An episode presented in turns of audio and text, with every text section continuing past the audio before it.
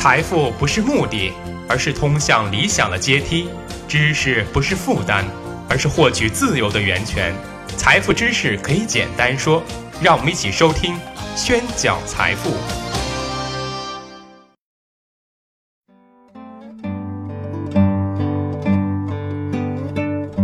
欢迎大家收听《宣讲财富》，我是张宣成。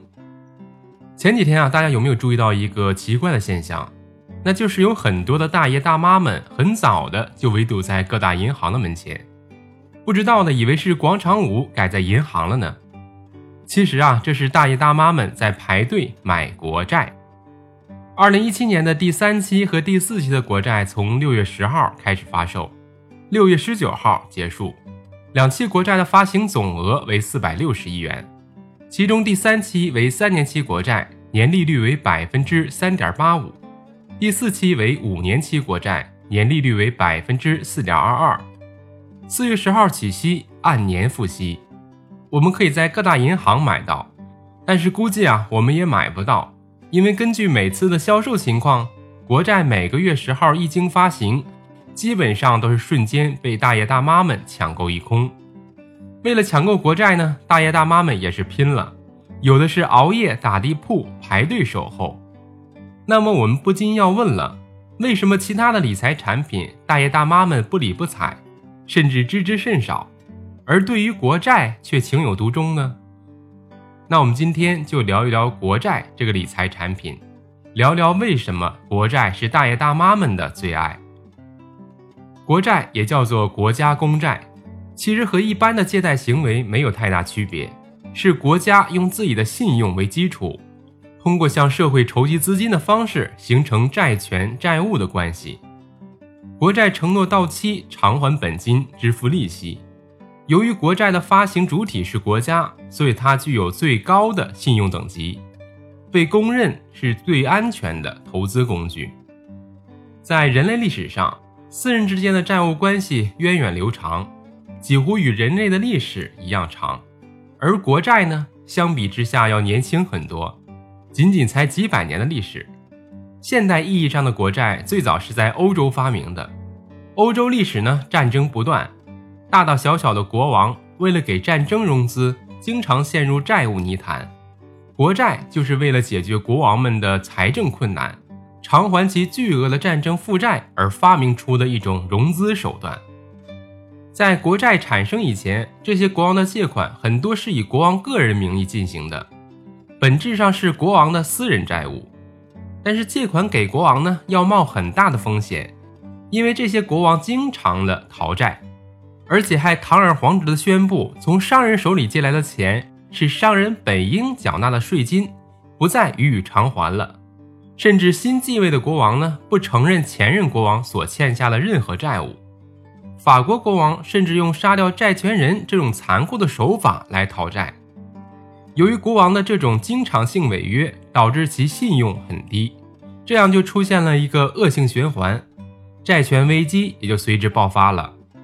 那么，为了实现能够借款，国王们想出了一个新办法，把国王的私人债务转换成一个比国王信用等级更高的机构来发行，那么这个机构就是国家，所以国债就被发明了。而在我国历史上，国债最早是从清朝开始，当时的鸦片战争，清政府签署了丧权辱国的《北京条约》，欠下了大量的外债，由于数额巨大，所以不得不发行了国债。而在清政府之前啊，国债这种事儿是压根儿没有的，或者说皇帝欠老百姓钱的事儿是跌份儿的，是不成体统的。所以我国传统的理财方针都是量入为出，赚多少就花多少。那么说到这儿，我们曾经在加拿大特辑中聊过，中国人与加拿大人的消费习惯做比较，加拿大人是借款消费，而中国人呢，就是这个词儿了，量入为出。所以传统的力量是多么强大呀！那么新中国成立以后，国债发行可分为三个阶段，第一阶段是新中国刚刚成立的1950年。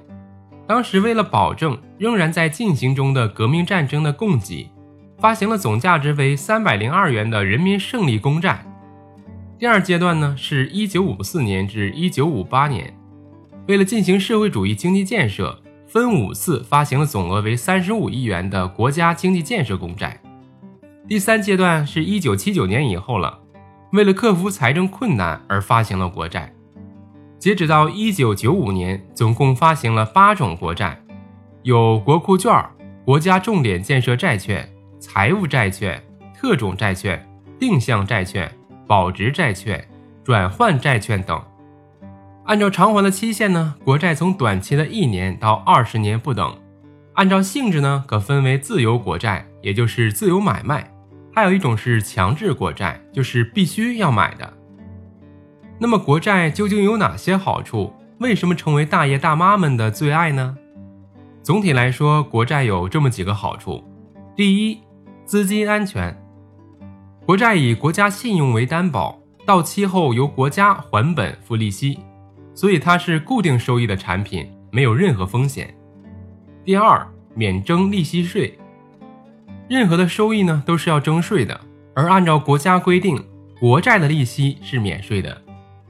第三，高收益，国债的高收益啊，是相对于银行来说，一般要比银行的利息都要高出两至三个点。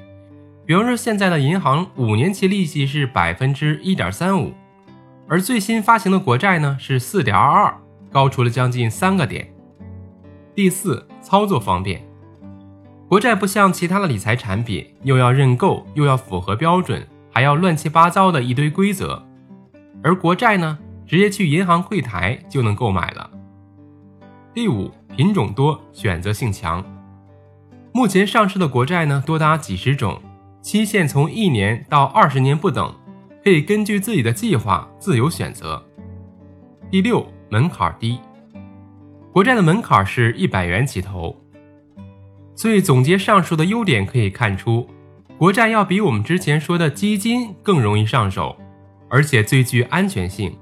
虽然比基金的收益低，但是对于大爷大妈们来说，与其听基金经理人解释什么是基金，倒不如相信党，把钱直接借给国家来的容易，来的安全。所以国债也就成了大爷大妈们的最爱了。感谢大家收听，我是张先成。